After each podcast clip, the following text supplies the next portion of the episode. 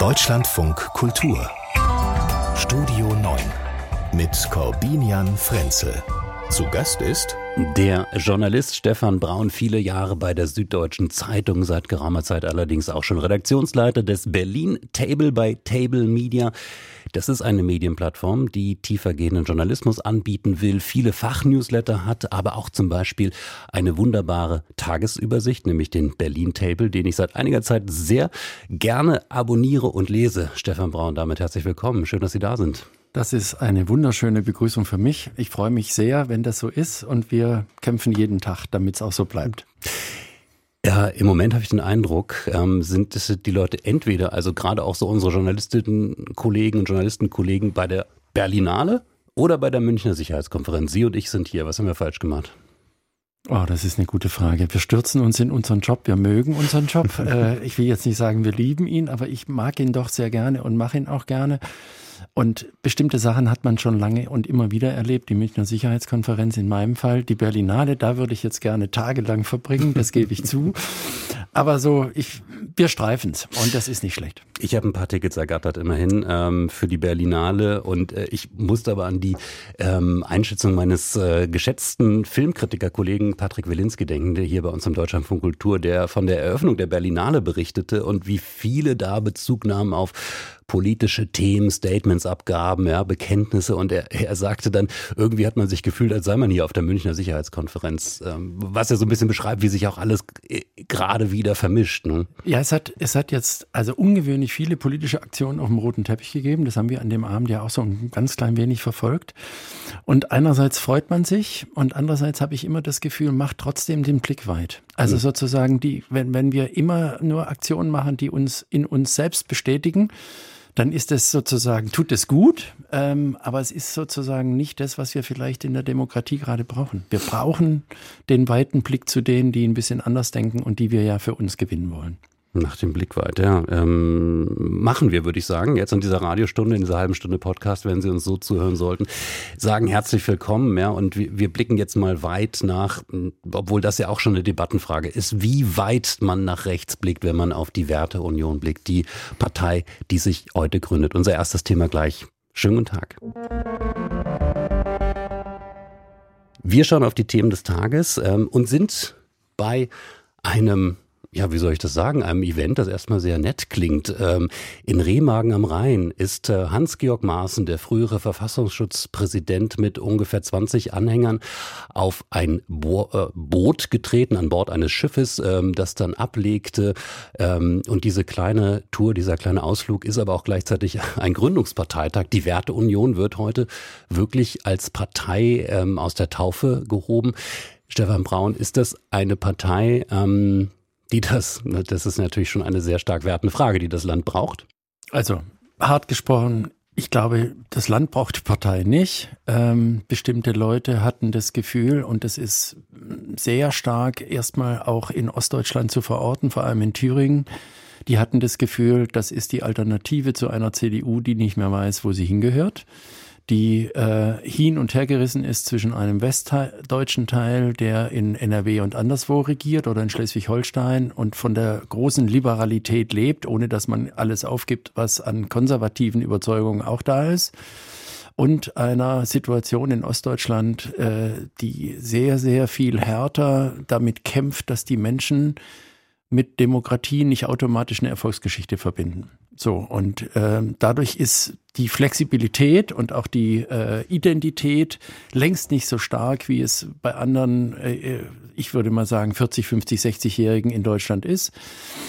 Ich brauche sie nicht, weil Hans-Georg Maaßen aus meiner Sicht ein ehemaliger Verfassungsschutzpräsident ist, der ja aus Zorn, aus persönlichem Impetus, aus Verzweiflung, aus äh, Aggressivität jetzt etwas ins Leben ruft, äh, um vor allem sich selbst zu befriedigen. Und das finde ich besonders heikel. Hm. Ich meine, die Frage wird sein, inwieweit ähm, Wählerinnen und Wähler sagen, wir brauchen das.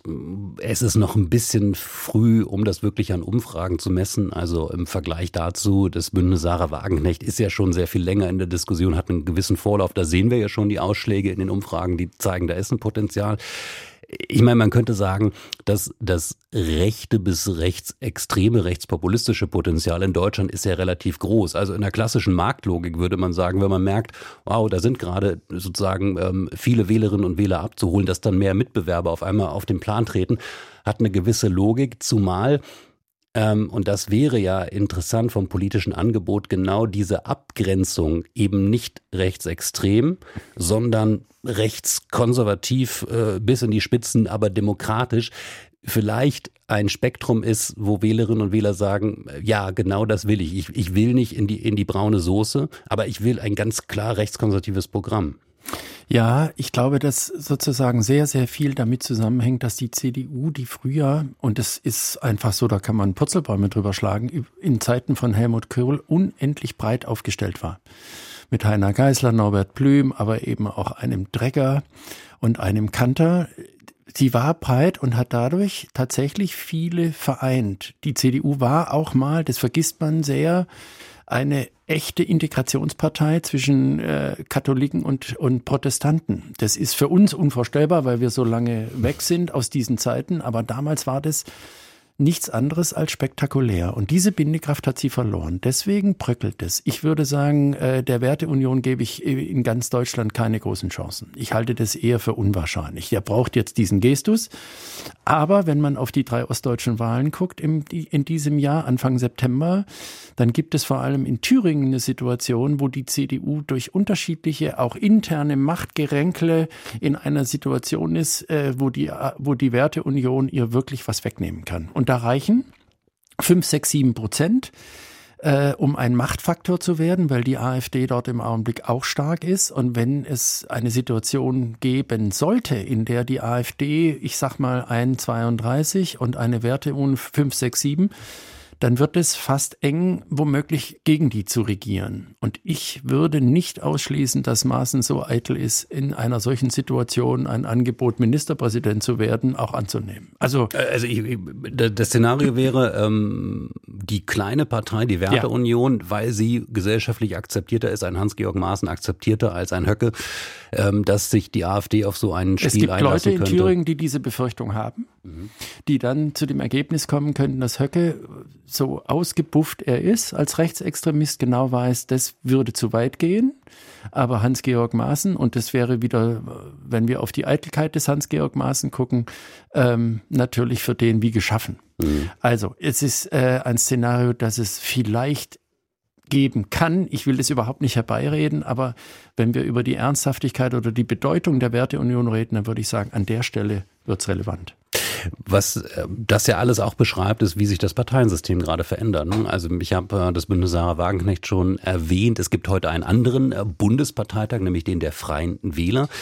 Darüber hätten wir wahrscheinlich vor wenigen Jahren gar nicht mal laut nachgedacht. Mittlerweile ist diese Gruppierung in einigen Bundesländern sehr relevant. Wir sehen es vor allem natürlich in Bayern mit Hubert Aiwanger, der, wie ihrer früheren Zeitung der Süddeutschen entnehmen konnte, gestern ja wohl sehr stark damit lieb, liebäugelt, in den Bundestag einzuziehen, also Bundespolitik ähm, zu machen. Wobei sich da ja auch die Frage stellt, was ist das denn eigentlich dann in diesen ganzen Schattierungen, sagen wir mal, rechts der politischen Mitte äh, für ein Angebot? Das wissen die Freien Wähler wahrscheinlich selbst gar nicht so genau. Ich glaube, die, also dieser Bundesparteitag, auf den man früher in der Tat nie wirklich geguckt hat, wir haben jetzt auch jemanden hingeschickt, weil wir das wissen wollen, äh, ist deswegen spannend, weil da Leute sich vereinen, selbst in der bayerischen Gruppe der Freien Wähler, die sind ja mal historisch entstanden, nicht etwa als Rechtsausleger, sondern die sind historisch entstanden, weil sie eine Art CDU in Bayern wollten. Also eher etwas links von der CSU. Und diese Leute gibt es dort noch. Es gibt sie in Rheinland-Pfalz, es gibt sie in Bayern, der Fraktionschef in Bayern,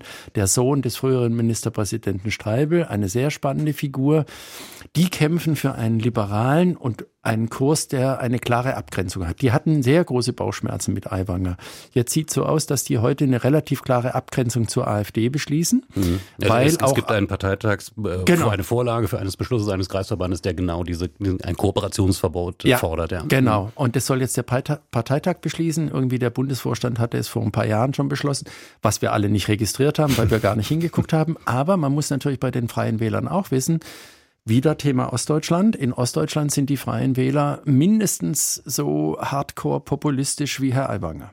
Und insoweit wird es ein spannender Parteitag. Das wird spannend. Ähm, ich habe ja auch schon so ein bisschen Mitleid mit äh, den Demoskopen und den grafischen Darstellern, mhm. die man braucht, ja, ob wir überhaupt noch genug Farben haben für diese ganzen verschiedenen Parteien. Also die Freien Wähler haben ja irgendwie dieses, diesen Orangeton ja. äh, für sich gewonnen. Bei Sarah Wagenknecht hat man jetzt irgendwie so eine, irgendwas so zwischen Rot und ähm, naja, äh, Anlehnung an die alte linke Tradition. Ja. Äh, Hans-Georg Maaßen, glaube ich, mit der Wertung hat noch keine Farbe. Aber dafür, wie gesagt, sind die Werte auch noch ein bisschen zu niedrig. Ähm, wir haben aber darüber gesprochen, weil heute nun wirklich in der Tat äh, dieser Gründungsparteitag stattfindet. Ich will noch an eins erinnern. Es gab vor zwei Wochen, drei Wochen eine Umfrage, Politbarometer, wenn ich es richtig in Erinnerung habe. Die hatten in der Situation vier Parteien bei vier Prozent. Mhm. Die Linkspartei, bundesweit, die Linkspartei, die Freien Wähler, wenn ich es richtig weiß, auch äh, die FDP, und äh, BSW, also die Partei von Sarah Wagenknecht, war schon ein bisschen drüber. Wenn das so käme, stehen wir bei der nächsten Bundestagswahl vor der spannenden Frage, sind da plötzlich nur noch drei oder vier Parteien im Parlament, weil alle anderen an der 5-Prozent-Hürde scheitern? Oder kommen drei, vier, fünf Parteien mit gerade mal fünf Prozent ins Parlament? Dann nähern wir uns israelischen Verhältnissen, dann wird es sozusagen sehr viel breiter und jede Koalition wird dann schwieriger. Also sehr spannend und nicht zu vorhersagen.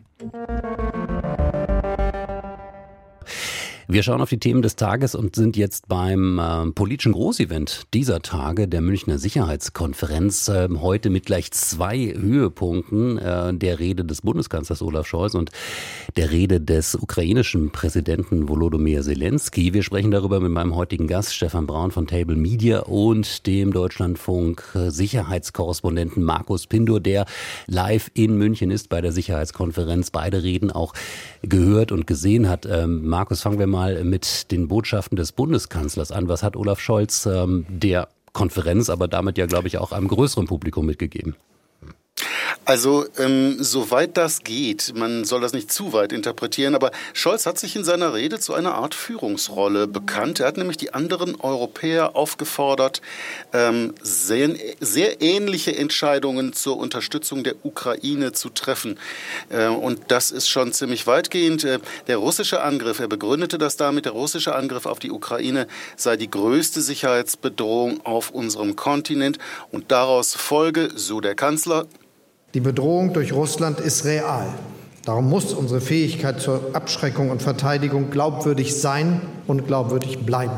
Zugleich müssen Putin und die Militärs in Moskau verstehen, wir, das stärkste Militärbündnis der Welt, sind in der Lage, jeden Quadratmeter unseres Bündnisgebiets zu verteidigen. Dafür ist es wichtig, dass wir den europäischen Pfeiler der NATO weiter stärken, auch im Bereich der Abschreckung. Deutschland investiert dieses Jahr und auch in den kommenden Jahren, in den 20er, den 30er Jahren und darüber hinaus zwei Prozent seines Bruttoinlandsprodukts in die Verteidigung. Wir müssen uns mehr denn je darum kümmern, dass unsere Abschreckung modernen Anforderungen gerecht wird. Die Europäer müssen sich also stärker um ihre eigene Sicherheit kümmern. Und das sei unabhängig davon, wie Russlands Krieg in der Ukraine ende. Und das sei auch unabhängig davon, wie Wahlen in den Vereinigten Staaten ausgingen. Ähm, und dieses klare Bekenntnis zur Stärkung des europäischen Pfeilers innerhalb der NATO ist eine neue Komponente in der Haltung des Bundeskanzlers. Und die Bündelung all dieser Themen zu so etwas wie einer umfassenden Strategie gegen Putin, das ist neu, kündigt auch so etwas an wie eine neue deutsche Entschlossenheit. Aber man muss das immer sagen, die Zögerlichkeit ist ja nun Legende mittlerweile, aber das muss in der Realität alles noch unterfüttert werden. Ja. Und der Bundeskanzler ging auch auf Zweifel äh, bei den deutschen Wählern ein. Ähm, da gäbe es auch kritische Stimmen, sagte Scholz. Äh, und die fragten, sollen wir das Geld nicht für andere Zwecke ausgeben? Das würde auch von der russischen Desinformation äh, an, angefeuert. Aber wahr ist, dieser Krieg mitten in Europa verlangt uns einiges ab. Ja, Geld, das wir jetzt und in Zukunft für unsere Sicherheit ausgeben, fehlt uns an anderer Stelle. Das spüren wir. Ich sage aber auch, ohne Sicherheit ist alles andere nichts. Soweit also der Bundeskanzler. Hm, ja, ähm, spannende Beobachtung, Markus Pindor. Ich finde vor allem, Stefan Braun, äh, diese Wandlung, wenn sie denn äh, auch wirklich eine ist, die dann vollzogen wird, von diesem zögerlichen Olaf Scholz, wo wir ja äh, gesehen haben, wie er international äh, wirklich zum Jagen äh, getragen werden musste in, die, in dieser Ukraine-Kriegssituation, der jetzt diese Führungsrolle übernimmt. Ja, das stimmt, wobei ich immer so ein bisschen zögerlich bin bei der Frage, ist der Kanzler immer zum Jagen getragen worden. Ich glaube, dass es auch gute Argumente gab und er hat die ja angedeutet. Ähm, immer genau hinzugucken, welchen Schritt gehen wir und welchen Schritt gehen wir nicht. Es gibt viele Informationen, warum er zum Beispiel bei Taurus nach wie vor zögerlich ist. Das hat was damit zu tun, ob deutsche Truppen, deutsche Soldaten, deutsches Bedienungspersonal wirklich irgendwie in diesem Krieg beteiligt sein soll, ja oder nein. Und da habe ich seine Skepsis, seine Nachdenklichkeit immer verstanden. Und trotzdem, absolut, es ist eine Veränderung, weil er sich diesen Schuh jetzt anzieht und das sehr deutlich gegenüber Putin auch signalisiert, bis hierhin und keinen Schritt weiter. Das ist ja so eine Botschaft. Und ähm, das finde ich erstaunlich und ähm, ist einfach eine Fortentwicklung, die ich einem Politiker auch zugestehen. Mhm. Markus Pinder, ich schaue ein bisschen auf die Uhr, weil äh, Sie sind eng getaktet, ja. auch bei der Münchner Sicherheitskonferenz. Volodymyr Zelensky hat auch gesprochen. Ähm, auch hier die Frage, was, was war die Botschaft? Und bei ihm ist ja auch äh, immer sehr interessant, äh, wie kam diese Botschaft rüber? Also das Argumentationsmuster Zelenskys, besonders in den letzten Monaten, das ist bekannt. Russland sei eine Gefahr für alle. Und deshalb sei die Unterstützung der Ukraine ein Schutz für alle Demokratien Europas. Die Ukraine verteidige sozusagen die internationale Ordnung und dann richtete er auch noch einen Appell an die westlichen Demokratien. Do not ask Ukraine when the war will end. Fragen Sie nicht die Ukraine, wann der Krieg enden wird. Fragen Sie sich selbst, warum Putin immer noch in der Lage ist, den Krieg fortzusetzen. Soweit also der ukrainische Präsident Zelensky. Mhm. Also eine Frage, die, hört man das richtig, ein Vorwurf ist? Ein bisschen schon. Eine Mahnung auf jeden Fall äh, an die Europäer, ähm, doch endlich zu Potte zu kommen. Er erwähnte nicht die Taurus-Marschflugkörper, aber er sagte, sie haben einen Mangel an weitreichenden Waffen. Die Russen haben das, wir haben davon nur sehr wenige. Und das kann ganz klar auch als Aufforderung betrachtet werden. Hm. Markus Pünde, ich sage an dieser Stelle schon mal ganz herzlichen Dank nach München äh, und weiterhin interessante Begegnungen und interessante Eindrücke, die Sie mitnehmen können von der Konferenz dort. Stefan Braun, das ist ähm, natürlich gerade auch eine etwas ähm, ja, bedrückte ähm, Stimmung. Da haben wir vielfach schon gehört, ähm, auch von Markus Binder, von unseren Kollegen, die dort sind, äh, von anderen, ähm, weil natürlich die Todesnachricht von Alexei Nawalny, dem die, der Oppositionsfigur, die es noch ähm, gab in, in Russland, der Prominenten, ähm, dort alles überschattet. Ähm, es ist ähm, jetzt äh, von der Nachrichtenlage her, ähm, ähm, kann ich Ihnen das berichten. Der Tod ist bestätigt auch aus dem, aus dem ähm, Team äh, des Alexei Nawalny. Also man, man kann jetzt wirklich sozusagen sicher von dieser Todesnachricht ausgehen. Ähm, das ist etwas, was ähm, wie würden Sie das einschätzen, was einfach nochmal diese Worte auch ähm, des ukrainischen Präsidenten unterstreicht, also mit wem man es da zu tun hat ähm, auf der russischen Seite? Gestern ist was Verrücktes passiert. Gestern Mittag wenn ich es richtig in Erinnerung habe, binnen weniger Minuten gab es zwei Eilmeldungen. Die eine Eilmeldung war, Deutschland und die Ukraine unterschreiben eine Sicherheitspartnerschaft. Das geht ja weit über das hinaus, was man bislang an Zusagen gemacht hat. Das ähnelt einem Abkommen, das die Franzosen gerade geschlossen haben und die Briten. Aber ich würde, also ich bin wirklich kein Anhänger von Verschwörungstheorien und irgendwie glaube ich an Zufälle an der Stelle nicht. Meine große Befürchtung ist, dass der Tod von Alexei Nawalny eine Antwort, eine Reaktion, eine Botschaft an die Sicherheitskonferenz und an Deutschland gewesen ist. Mhm. Also eine, eine, ich zeig's euch, ich ja. werde nicht weichen. Ich hab, bin skrupellos, wenn es darum geht, meine Dinge zu verteidigen. Irgendwie habe ich das Gefühl, bei mir hat sich, haben sich beide Botschaften so verschmolzen, dass ich das Gefühl habe, das hängt miteinander zusammen. Und das ist noch schlimmer, als einfach zu sagen, Mensch, der arme Kerl ist in der Kälte Sibiriens gestorben. Da ist ja mehr passiert, vermutlich. Und das tut sehr weh. Mhm. Man muss einfach sehen, was es heißt. Man muss sehen, was es heißt und was es auch in Russland ähm, für die wenigen Verbliebenen, die es immer noch wagen, Opposition öffentlich zu zeigen, was es heißt. Es gab ähm, Trauerbekundungen nach der Nachricht auch in russischen Städten. Es gab dabei, ähm, melden die Agenturen, über 100 Verhaftungen. Auch das ist ähm, jetzt Nachrichtenstand und es zeigt, ja, wie, wie sehr ähm, dieses Thema ein Thema ist, das äh, trotz aller, glaube ich, Ukraine-Krieg, Nachrichtenmüdigkeit ähm, wachruft. Äh, was da sagen, ähm, ja, äh, worum es geht. Er war er war so eine spektakuläre Figur in seiner Courage. Die Vorstellung, ich bin gerade dem Tod von der Schippe gesprungen hier in Deutschland, als er Novichok äh, geheilt oder sozusagen annähernd geheilt wurde in der Charité. Und dann die Entscheidung, ich fliege trotzdem wieder nach Moskau, im Wissen, was mir passieren wird. Mit dem Charme seiner Art, wie er aufgetreten ist. Das ist schon spektakulär. Für mich war die Nachricht der 100 nicht so spannend wie die Nachricht, dass Moskau gestern Abend mit unfassbar viel Polizei geflutet war. Offenkundig hatten sie viel mehr Angst. Mhm. Und das ist etwas, was der zweite Teil dieser ganzen Putin-Geschichte ist. Du hast immer das Gefühl, er braucht diesen männlichen Gestus, diesen, diesen, diesen Brutalitätsgestus, um seine Macht zu zelebrieren. Und es gibt jedes Mal Zeichen, wie viel Angst er tatsächlich hat. Stefan Braun sagt das hier bei uns im Deutschland von Kultur. Wir schauen auf die Themen des Tages, aber auch am Samstag immer auf die Themen der Woche. Heute mit Stefan Braun, dem Journalisten bei Table Media. Und zu dieser Woche gehört eine Aussage des, ähm, jetzt wollte ich fast schon sagen des US-Präsidenten, aber eines Mannes, der es wieder werden könnte, der es war, Donald Trump, äh, der bei einer Wahlkampfveranstaltung ähm, ganz unverhohlen damit gewarnt hat, ähm, wenn NATO-Partner ihren Anteil nicht zahlen für das Militärbudget, für die gemeinsame Sicherheit, dann sei auch die Solidarität, die NATO-Solidarität aufgekündigt. Er ermutigte sogar die anderen dann zu tun, was immer sie wollten. Ähm, das hat eine Debatte ähm, beflügelt, äh, Stefan Braun, die es ja schon seit einigen Wochen gibt. Herfried Münkler, der Politikwissenschaftler, hat es ins Spiel gebracht, eher so von wissenschaftlich-intellektueller Seite bräuchte Europa möglicherweise ganz unabhängig von den USA eine Atombewaffnung. Joschka Fischer, der frühere Außenminister, hat sich ähnlich geäußert. Und jetzt Katharina Barley. Ähm, würde man erstmal denken, Quamte nicht unbedingt zuständig für solche Fragen, stellvertretende Parlamentspräsidentin des Europäischen Parlaments, aber immerhin auch die SPD-Spitzenkandidatin für die Europawahl.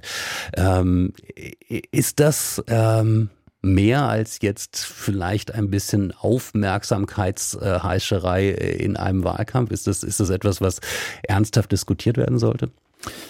Also ähm, ich kann total verstehen, dass man in der jetzigen Stimmung, wenn man irgendwie so auf, in alle Richtungen guckt und wenn man sich natürlich immer unter dem Eindruck dieser radikalen Drohungen und der Brutalität aus Moskau zu dem Ergebnis kommt, wir müssen irgendwie auf uns selber besser aufpassen. Und ähm, richtig ist, dass die Atomwaffen, die nicht amerikanische Atomwaffen sind und zum sogenannten Schutzschirm ein bisschen gehören, also die französischen und die britischen, die sind dezidiert zum Schutze der Franzosen und der Briten. Die sind mhm. nicht äh, bis heute nicht eigentlich dazu da, Europa zu beschützen. Vor allem die der Franzosen. Vor ne? allem die, die, die der Franzosen, genau. Ja. Und ähm, wenn man das weiß und wenn man dann denkt, Mensch, was passiert denn jetzt und so, dann kann man eigentlich relativ schnell in so eine Diskussion geraten. Wir müssen das auch machen. Und ähm, Insoweit kann ich den Reflex verstehen. Gleichzeitig würde ich sagen, äh, auf die Schnelle ist es trotzdem Unsinn. Weil wenn man das öffnet, man muss sich klar machen, was das heißt, wenn man einen Schutzschirm nach dem Vorbild des amerikanischen Atomwaffenschutzschirms in Europa bauen wollte. Das hieße, nach dem, was ich diese Woche gelernt habe, weil wir die Debatte auch verfolgt haben, fünf bis sechs Prozent des BIP dafür auszugeben, und zwar jedes einzelnen mhm. europäischen also Landes. Des Bruttoinlandsproduktes der Wirtschaftsleistung. Genau. genau. Mhm. Also eine riesige Summe. Ähm, erstens. Zweitens, du bräuchtest in den Ländern, die dann Atomwaffen möglicherweise herstellen, Du brauchst auch Atomkraftwerke. Du musst in der Lage sein, sozusagen die Anreicherung möglich zu machen. Wir kennen das Thema also vom Iran, ja. Wir stellen einfach diese Fragen jetzt mal in den Raum, wo das im Raum steht. Deswegen fand ich, ähm, ich nochmal, ich habe verstanden, dass dieses Gefühl aufkommt. Ich kann auch verstehen, dass Herr Fried Münkler als Intellektueller drei Schritte weiter denkt und sich nicht unbedingt sofort Gedanken darüber macht, wie schnell geht denn das?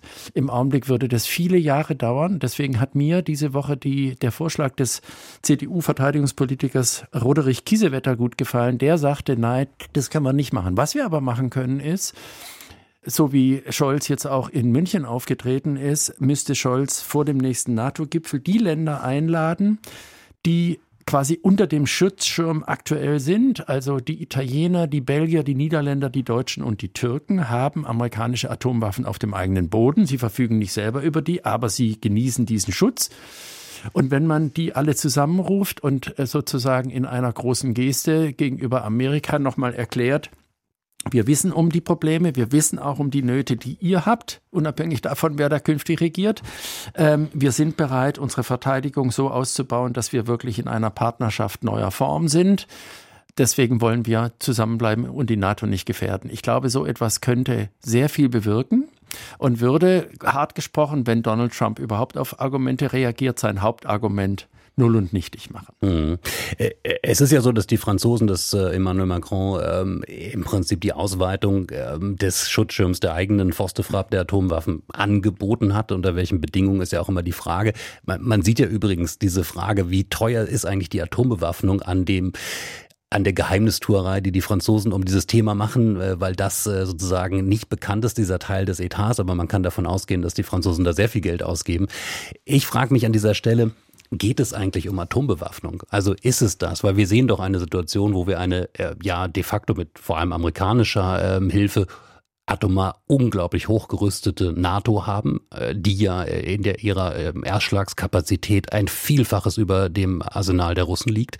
Ähm, wir sehen aber, dass das nicht davon abgehalten hat, Putin ähm, und Russland ein Land ganz konventionell anzugreifen. Und wir sehen jetzt ganz konkret, was sind die Probleme der Ukrainer? Warum mussten sie jetzt gerade äh, die Front sozusagen begradigen, mussten sich zurückziehen wieder aus, mhm. aus einzelnen Gebieten, weil ihnen ganz konkret Munition fehlt. Ganz klassische Munition, wie wir sie aus, aus den Landkriegen des 20. Jahrhunderts kennen. Das stimmt, aber jetzt müssen wir natürlich eine Grenze ziehen. Im Augenblick handelt es sich bei der Ukraine um ein Land, das noch keinem Bündnis angehört. Also sozusagen diese Bündnisverpflichtung, mit der ja der atomare Schutzschirm verbunden ist, gibt es noch nicht. Der Schritt käme in der Sekunde, wo die Litauer oder die Esten oder also die Balten oder auch die Polen angegriffen würden. Das würde, oder auch die Schweden, wenn wir jetzt nach Norden gucken, oder die Finnen. Und das ist eine völlig andere Qualität. Trotzdem würde ich sagen, auch bei der Frage Europa und wie machen wir das, die Atomwaffen sind nicht das Entscheidende, sondern das Entscheidende ist, ob äh, in Paris, äh, ich sage jetzt mal London, aber Paris, Rom, Berlin, Brüssel, gemeinschaftlicher gedacht wird. Mhm. Was passiert im Augenblick? Wenn du die Budgets der Verteidigungsministerien der einzelnen Länder anguckst, kommst du zu dem Ergebnis, eigentlich haben wir ein riesen Budget und da wird unheimlich viel Geld ausgegeben. Es wird aber nicht abgestimmt. Es gibt keine oder es gibt nur sehr wenige gemeinsame Projekte, wo du eben gemeinsam ein Kampfflugzeug, gemeinsam ein Kampfpanzer, gemeinsam Waffen produzierst. Und mal macht's der eine, mal macht's der andere, mal macht's der dritte es gibt zu viel Parallelstrukturen, zu viel Parallelproduktion. Mhm. Das ist der eigentliche Schritt. Und aber, das hat was ja. mit Identität zu tun. Aber, aber Stefan Braun, diese Analyse, die, äh, die hätten wir jetzt auch so vor 10, 15, wahrscheinlich 20 Jahren äh, treffen können. Und man hätte sie vor allem ähm, um das Jahr 2016, 17 herum treffen können, als ja dieser ähm, anfangs erwähnte Donald Trump US-Präsident wurde und ganz viel Rhetorik stattgefunden hat, wie wir sie jetzt hören. Wir müssen uns unabhängiger machen, dergleichen mehr. Kurz danach kam ein neuer französischer Präsident ins Amt, Emmanuel Macron 2017, und hat beispielsweise kurz nach Amtsantritt äh, allen voran Deutschland angeboten, lasst uns eine europäische Armee aufbauen. Ähm, was damals mm, im Prinzip fast ignoriert wurde. Es gab, das wurde ja beklagt, nicht mal eine vernünftige Antwort aus Berlin darauf, also nicht mal ein richtiges Nein, sondern einfach ein Ignorieren. Ich bin jetzt gespannt, ob, ähm, ob es sozusagen dieser zweiten Runde oder diese zumindest der Androhung des Szenarios eines äh, einer einer Rückkehr des Donald Trump, ähm, ob es der bedurfte, damit aus dieser Rhetorik wirklich was wird. Ich glaube es noch nicht, oh, ich glaube es noch nicht hundertprozentig. Ich habe zu viel, zu viele dieser Debatten erlebt, die letztendlich dann politisch zu nichts geführt haben oder ich zu hab, ganz wenig. Ich habe jedes Verständnis dafür, weil mich das wahnsinnig geärgert hat. Emmanuel Macron ist gewählt worden mit einem Thema, von dem jeder vorher gesagt hätte, da hast du gar keine Chance. Also pro-europäisch Wahlkampf in Frankreich kommt überhaupt nicht. Also wie kann der nur? Und er hat es gemacht und er hat es sehr erfolgreich gemacht. Und mich hat, äh, also zwei Sachen dazu, die mich da noch jetzt gerade streifen, wo Sie das erzählen. Erstens, an der Stelle hat mich die Kanzlerschaft Angela Merkels wirklich geärgert, weil sie immer wieder auf charismatische Männer ziemlich abweisend reagiert hat. Das wurde dann im Laufe der Zeit besser. Das war bei Barack Obama überhaupt nicht anders. Das mhm. konnte sie am Anfang gar nicht ab, dass der da so großartige Auftritte hinlegt und die Leute begeistert. Warum auch immer, man könnte jetzt sagen, vielleicht weil sie es selber nicht kann, aber ich will gar nicht böse sein, sondern das hat mich einfach gestört. Und wenn man sich eines bewusst macht, Wolfgang Schäuble, der ja gerade gestorben ist, hatte sich gewünscht, dass Emmanuel Macron auf seiner Beerdigung spricht, beziehungsweise auf der großen Trauerfeier. Ja. Hm. Wenn man sich fragt, warum, dann glaube ich, kommt man ganz stark zu dem Ergebnis, dieser mutige, manchmal, wie wir jetzt inzwischen wissen, auch arrogante, unkluge, aber eben auch mutige Politiker-Typ Macron hat Schäuble extrem gefallen. Und wenn wir wissen, wie Schäuble über die immer engere Verzahnung Europas dachte, dann kommt da, wird da ein Schuh draus. Ich würde sagen, wir äh, überlassen es im Moment der Glaskugel, ob äh, ein Olaf Scholz äh, da in den Fußstapfen der Angela Merkel bleibt oder sich möglicherweise äh, an dieser Stelle emanzipiert. Ein anderen Kurs äh, wählt. Die Rhetorik, wir haben es heute gehört, ist auf jeden Fall schon mal da. Äh, möglicherweise, das ist ja eine interessante Parallele. Ähm, als Donald Trump gewählt wurde, ich glaube, es war Timothy Garton Ash, der britische Historiker, der dann gesagt hat ähm, an die Adresse Angela Merkels, ähm, You are now the leader of the free world. Also Sie sind jetzt die Anführerin der freien Welt. Es ist niemand sonst mehr da. Es sind keine Erwachsenen mehr im Raum. Wäre im Prinzip eine gewisse Ironie der Geschichte, wenn ähm, Olaf Scholz, der zögerliche Olaf Scholz, in diese Rolle ähm, unverhofft reinwächst und rein, reinkommt oder eben Fragezeichen reinwächst. Das ist richtig. Ähm, und jetzt würde ich, wenn ich auf Europa gucke, an einer Stelle nochmal ganz woanders hingucken. Wir haben historisch ein wahnsinniges Glück dass es in Polen einen solchen Wahlausgang gab, hat das ist viel, viel mehr als das, was da gerade sozusagen in Polen noch diskutiert wird. Es hat plötzlich das Fenster zu einer europäischen Zusammenarbeit wieder geöffnet. Donald Tusk will auch, er möchte, er möchte Verantwortung übernehmen. Da ist, da hat Scholz, ich sag's mal ganz persönlich, da hat Scholz Dusel gehabt, weil das gibt ihm plötzlich eine andere Möglichkeit, das zu tun. Ich hoffe, er macht was draus. Sie hören Deutschlandfunk Kultur. Wir schauen weiter auf. Ähm die Nachrichten, die Nachrichten des Tages, die Nachrichten der Woche, die Nachrichten aus Nahost sind ähm, heute wie auch die ganze Woche, wie die ganzen Tage schon besorgniserregend. Die Präsidentin des Internationalen Komitees des Roten Kreuzes, Mirjana Spoljaric-Egger, äh, war im Interview im Deutschlandfunk. Sie sieht kaum noch Möglichkeiten für humanitäre Hilfe im Gazastreifen. Die Situation für die Menschen vor Ort ist nicht mehr zu beschreiben sie finden keine Sicherheit mehr. Sie sind zusammengepfercht auf kleinstem Gebiet, ohne ein Dach über dem Kopf, ohne Zugang zu Wasser und Nahrung.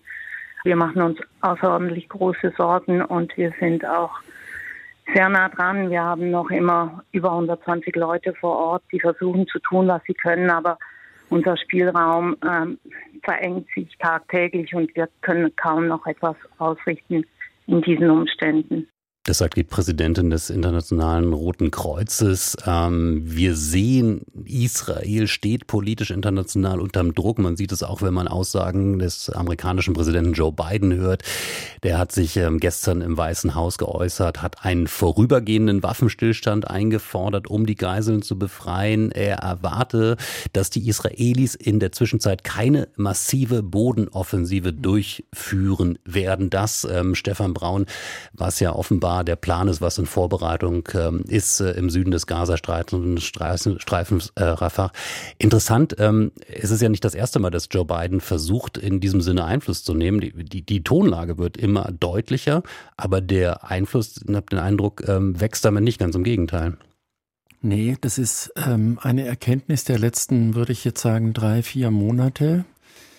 Und ich weiß nicht, also tatsächlich die Amerikaner, insbesondere, also wenn ich jetzt Amerikaner sage, meine ich den US-Präsidenten und seinen Außenminister Anthony Blinken, sie versuchen alles, ich würde auch sagen, sie versuchen aus meiner Sicht, machen sie quasi alles richtig. Sie haben sofort die Solidarität nach diesen fürchterlichen Attacken, also nach diesen diesem Hamas-Terror vom 7. Oktober übernommen. Sie sind sehr schnell hingeflogen. Sie zeigen, wir sind da, wir helfen euch, wo wir können. Das ist Punkt eins. Und Punkt zwei, seitdem bemühen sie, Benjamin Netanyahu zur Vernunft zu bringen und das gelingt ihnen nicht. Hm. Das Sie hätten natürlich einen, ähm, einen Hebel, den Sie aber bisher offenbar nicht anwenden wollen. Die massive militärische und vor allem finanziell militärische Unterstützung, die die USA nach wie vor zahlen. Also man könnte, man, man hat, hätte ein Druckmittel. Ja, das ist aber, das wäre in dieser Krise der israelischen Gesellschaft, und das kannst du ja nicht anders beschreiben als Krise, als seelische Krise. Israel hat sein Schlüsselversprechen nicht eingehalten. Also deswegen wird Benjamin Netanyahu über kurz oder lang nicht mehr Ministerpräsident sein. Die Frage ist, wie lange das dauert. Wenn man sich an 1973 erinnert, äh, der Überfall äh, an Yom Kippur, äh, in die, ähm, die damalige israelische Golda Meir. Golda Meir, äh, sie hat damals das auch politisch nicht überlebt, völlig zu Recht. Auch sie hat das Versprechen nicht, er auch. Deswegen ist nur er vom Naturell eben ein ganz anderer, wird so lange durchhalten wie möglich. Und in dieser krisenhaften Situation für die israelische Gesellschaft, wir vergessen ja, dass im Augenblick auch ganz viele Leute in Israel in Anführungszeichen umgesiedelt sind, also sie sind aus den Gefahrenbereichen ins Zentrum kaum einer arbeitet, geht da normal seiner Arbeit nach. Die sind in einem Dauerausnahmezustand. Da guckt keiner hin. Seelisch ist es trotzdem grauenhaft. Äh, Und das erklärt ein bisschen, warum diese Gesellschaft im Augenblick nicht wirklich in der Lage ist, einfach zu sagen, so, Benjamin Netanyahu, weg mit dir. Die, die Frage ist natürlich, ähm, Nur wer- weil Sie, wer- wer- wer- Entschuldigung, ja. Sie haben gerade gesagt, wenn die Amerikaner jetzt Hilfe entziehen würden, das würde letztlich Netanyahu nur helfen. Auf eine schreckliche Art und Weise, weil er dann sagen würde, noch mehr, wir sind alleine auf dieser Welt, wir dürfen nicht aufgeben. Und die, ist- die, die amerikanische, vor allem von den demokratischen Präsidenten, die amerikanische Position war immer, wir müssen euch helfen, wir müssen euch die Sicherheit geben, die ihr braucht, dann seid ihr auch in der Lage und könnt doch auf die Palästinenser zugehen. Dieser Gedanke ist dahin. In gewisser Weise ist Israel ähm, ja auch alleine, nämlich in der Erwartungshaltung der Welt, dass äh, nur in Israel der Schlüssel liegt, diese Situation jetzt zu lösen. Ähm, wir haben darüber gesprochen, der, der schwindende Einfluss der Amerikaner. Die Frage ist, wer hat Einfluss? Wer äh, könnte dort etwas tun? Was ist mit arabischen Staaten, die beispielsweise einen stärkeren Einfluss auf die Hamas nehmen könnten oder vielleicht sogar die Entscheidung äh, treffen könnten, wir sorgen dafür, dass die Hamas nicht mehr da ist, dass sie verschwindet? Genau das scheint in gewisser Weise zu passieren. Also ich jetzt, ich will jetzt nicht optimistisch, klingen, aber die Kräfteverhältnisse im Nahen Osten haben sich radikal verschoben. Ähm, bis hin nach China, das völlig überraschend äh, Versöhnungsmomente zwischen Saudi-Arabien und dem Iran geschaffen hat. Wir dachten jahrelang, das größte Schisma in Nahost ist der Konflikt zwischen Sunniten und Schiiten. Nein, stimmt nicht. Der Nahostkonflikt ungelöst ist immer noch die, die größte Narbe, Verwundung und jetzt der offene Krieg. Gleichzeitig können wir beobachten, wenn irgendjemand in der Lage ist, äh, die Hamas tatsächlich zu bändigen, dann war es in den letzten Wochen zum Teil Katar, zum Teil die Saudis, die sich viel stärker einmischen. Die wollen im Prinzip eine Zusammenarbeit auch mit Israel in gewissen, auf gewissen Feldern. Der Einfluss dieser Länder wird größer, im gleichen Maße schwindet der Einfluss Amerikas. Wel- Welche Rolle Europa und Deutschland spielt, ist nach wie vor ungeklärt. Auch da sind wir bei der Frage, wenn die Europäer eine Stimme hätten, wäre es gut. Da sie mehrere Stimmen haben, bewirken sie fast nichts. Zumal in diesem Konflikt, ja. Zumal in diesem Konflikt. Und trotzdem würde ich immer sagen, warum gibt es nicht die Bemühungen zwischen Israelis und Palästinensern, die gerade nicht ganz oben stehen, aber Einfluss haben, Brücken zu bauen? Das ist im Augenblick total schwer, weil natürlich die Verwundungen so groß sind. In Wahrheit weiß keiner, was zu tun ist. Die enttäuschendste Figur ist UN-Generalsekretär Antonio Guterres. Der müsste vor Ort sein, der müsste selber sagen, ich verbinde mich mit dieser Krise. Er tut es nicht. Vielleicht ist er auch mittlerweile zu sehr Partei, wird so wahrgenommen, gerade von israelischer Seite. Ja, das ist möglich. Und natürlich verweist er immer darauf, das müssen doch die Mitgliedsländer machen. Das heißt, er schiebt sofort die Verantwortung in den blockierten Sicherheitsrat. Da können wir lange warten, das wird nichts. Er müsste es mit seiner Figur verbinden, empathisch. Das hat er leider aus meiner Sicht nicht gemacht.